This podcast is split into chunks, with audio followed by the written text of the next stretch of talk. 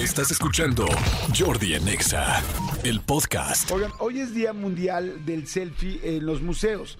Este, sí, te cae, o sea, ya, es, ya no es de los museos ni es de los selfies, sino es de los dos. Día Mundial de las Selfies en los museos. Y sí, efectivamente, este, hoy es. ¿Cuál es la selfie en los museos? Yo creo que mucha gente los ubicamos. Cuando alguien se pone frente a un cuadro y no tiene quien le tome la foto y se hace una selfie con él o ella y el cuadro atrás o la obra atrás o la escultura atrás. Es bastante, bastante, bastante este, requerida esta, esta foto por el ego personal de todos tanto por decir estoy en tal museo, como el, sí me gustó la obra, como mira qué bien me veo, o, me veo sofisticado, fíjate. Las selfies de los museos se ven sofisticadas. Pero, a ver, ahí les tengo una encomienda y te voy a pedir, mi querido Elías, que ahorita les digas a dónde nos pueden mandar un WhatsApp. Pero les tengo una encomienda. Hoy que es Día Mundial de Selfie en los museos, más que mandarme una selfie de ustedes en un museo, o con la Mona Lisa, o con algún cuadro de Frida Kahlo, o con, no sé, alguna escultura de Sebastián, por ejemplo, que es, este, pues a mí me encantan sus esculturas este, de este escultor mexicano. Bueno, lo que sea, eh, recomiéndenme un museo en México, en cualquier parte de la República. ¿Y por qué? Díganme qué hay en ese museo que vale la pena verlo. Mándenmelo por WhatsApp y ahorita les voy a empezar a leer. Pongan su nombre. O sea, su nombre. ¿Qué museo recomiendas eh, real? No solamente por convivir, por, por culturvir, o sea, convivir culturalmente, no, no. O sea, verdaderamente porque lo quieres recomendar porque te gusta y te parece bien. Y este, y mándenme un WhatsApp ahorita con su nombre. Y puede haber sorpresas, ¿eh? Puede haber sorpresas. ¿A dónde pueden mandar rápidamente ese WhatsApp, mi querido Elías? Escríbenos al WhatsApp de Jordi en Exa. 5584 11 14 07. 5584 11 14 07. ¿Aló? Jordi en Exa. Ahí está, entonces vayan recomendándome un museo. A ver, ¿qué, qué museo le recomendaría yo? Hijos, hay muchos. En México hay museos increíbles. Este. Ah, ¿Qué museo? A mí me gusta mucho el Museo Jumex, que es el, el Museo de Arte Moderno. Está aquí eh, al lado del Sumaya, en Polanco. Y, este, y lo que me gusta mucho es que tienen eh, exposiciones. Ellos son como Acuérdense que todos los museos, bueno, no sé si todos, pero la mayoría de los museos tienen exposiciones fijas y exposiciones eh, itinerantes que se van pasando de un lado a otro y que son solamente temporales, por decirlo de alguna manera. Entonces, las del Museo Jumex, tanto la fija como las temporales son fantásticas. A mí que me encanta, la verdad, todo lo que es eh, el arte moderno. En México hay un museo que no se pueden perder, que es el MUAC que es el eh, Museo eh, de Arte Contemporáneo que está en, el, en la UNAM, eh, en Ciudad Universitaria. Es irreal desde la arquitectura del museo, es precioso y también tiene unas exposiciones fantásticas. La última que fui a ver fue una de un artista que a mí me gusta mucho de arte contemporáneo que se llama Anish Kapoor. Anish Kapoor es A-N-I-S-H, ya veo que lo está googleando mi querido este, Tony Anish Kapoor y Kapoor es con K. K-A-P-O-R, si no me equivoco. Eh, o, o, son dos, dos O's. Anish Kapoor. Anish Kapoor es un eh, escultor eh, hindú y este, nació en la India, pero bueno, eh, tiene la nacionalidad británica. Y a mí me encanta. Seguramente han visto, ¿saben qué? Que es muy famoso. Hay muchos muy famosos de Anish pero una cosa muy famosa es este, le llaman de bean, el frijol, el que está en, Chique- en, sí, en Chicago, ¿no? En Chicago, en el centro de Chicago, hay un parque muy bonito, que no me acuerdo cómo se llama, pero ahorita les digo, y hay este eh, frijol gigantesco, todo plateado, increíble, que la gente se mete abajo de él y que se ve padrísimo porque te ves cóncavo. Es una obra preciosa. Esa es posiblemente la obra más famosa de Anish Kapoor. Y hace eh, un par de años eh, trajeron su exposición, bueno, una de sus más recientes exposiciones al MUAC. Y estuvo increíble. Había filas para ir a ver su exposición. Este, son de esas cosas que valen mucho la pena. Pero a ver, díganme qué museos recomiendan. Aquí en México, fíjense, hay más de 352 museos. O sea, en la Ciudad de México solamente estoy hablando.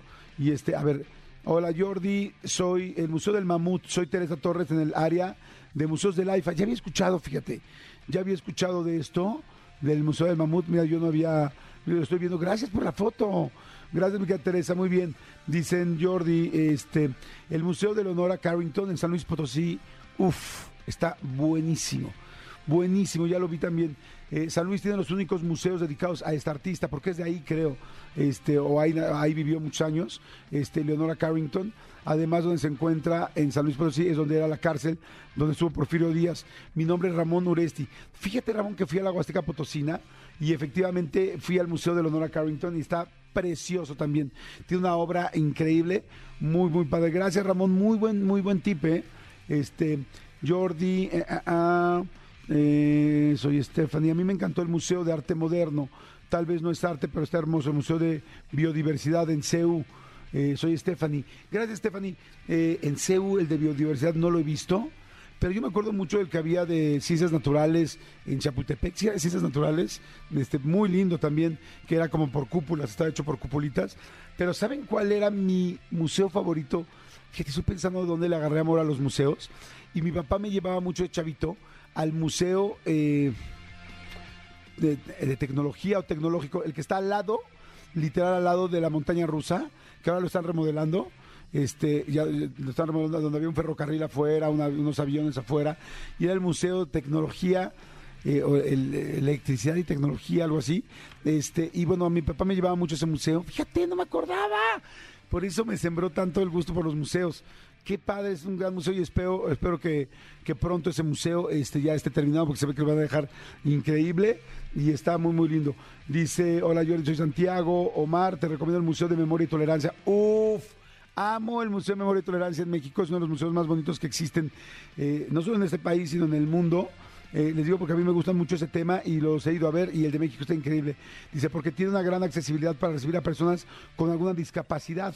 Te lo digo en el aspecto de la discapacidad visual, porque yo tengo esa discapacidad y me gustaron sus obras narradas en español eh, a través de sus, me imagino que de sus audios o de sus, eh, sí, pues, de sus eh, guías auditivas.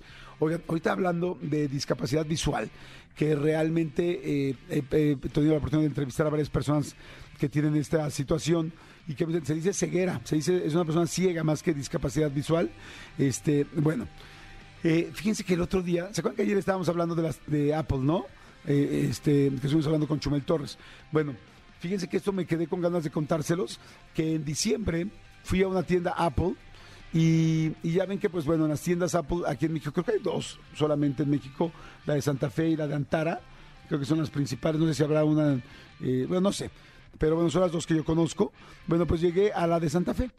Y este, y de repente ya ves que hay una persona como recibiéndote como un hostess y te manda con una persona que te va a dar información de la computadora, eh, tableta lo que quieras comprar, ¿no?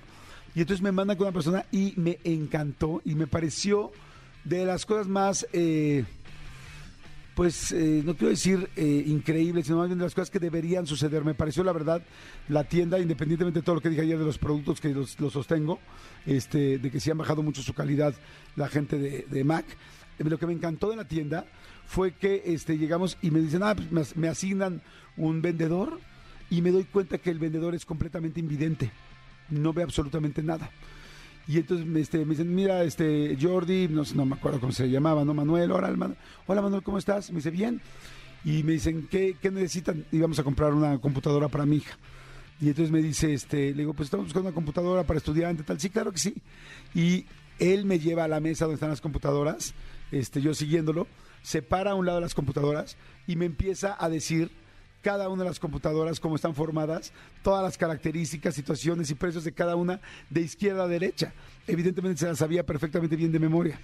Y yo estaba, pero en serio, este, ay, como muy agradecido con que haya empresas así, o sea, con que haya empresas verdaderamente inclusivas, ¿no?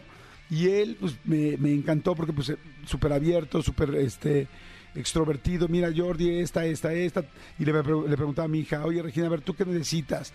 Y este, y ya luego nos digo, oye, a ver, este, podemos ir a otra mesa, podemos checar esto. Se sabía todas, todas nos explicó padrísimo. Y una vez que ya hicimos la compra, él agarró su teléfono y hizo el teléfono eh, toda la operación hablando. Ya ven con Siri o este sí de, este eh, Siri o no, no, no, no le decía Siri, sino más bien ya tenía como un programa, entonces era venta, no sé qué, tal, tal, tal. Y, y iba, y, eh, iba hablando y todo lo que iba hablando iba saliendo en la pantalla y en la pantalla, la pantalla le iba diciendo lo que estaba apareciendo en la pantalla y él ya se la sabía, entonces iba hablando, diciendo, hablando, diciendo, o sea, todo con palabras, nos hizo la venta, nos hizo, ¿quieren factura? Sí, sí queremos factura, nos hizo la factura, nos entregó la computadora, no, no, no, no, y yo me quedé platicando con él y le pregunté, este, oye Manuel, dije, oye, y este, ¿eres débil visual o no ves, o no ves nada? Le digo, espero que no te moleste mi pregunta, me dijo, no, no, claro que sí, digo, no veo nada, y le dije, Oye, pues felicidades, que, que chido. Digo, tienes muy buena memoria. Me dijo, pues es que no me quedo de otra. Y nos pusimos a vacilar y la verdad fue padrísimo. Y la verdad sí quiero, eh, desde diciembre, noviembre me pasó esto. Sí quería yo eh, hacer un reconocimiento especial a las tiendas Mac, porque yo de todas las tiendas que he ido, esta es la tienda en la que, la única tienda en la que yo he visto una inclusión, una persona ciega, trabajando al igual que todos, inclusive más rápido que muchos, y la verdad me, me encantó. Evidentemente por él, que es súper, súper aplicado, porque perder la vista no significa perder nada más que la vista. Y este, y al contrario, puedes volverte una persona pues más sensible. Y por otro lado, felicitar a, la tienda Mac, porque me pareció eh, eh, fantástico y que Qué, qué- qué lástima que algo como esto te parezca fantástico porque debería ser algo normal.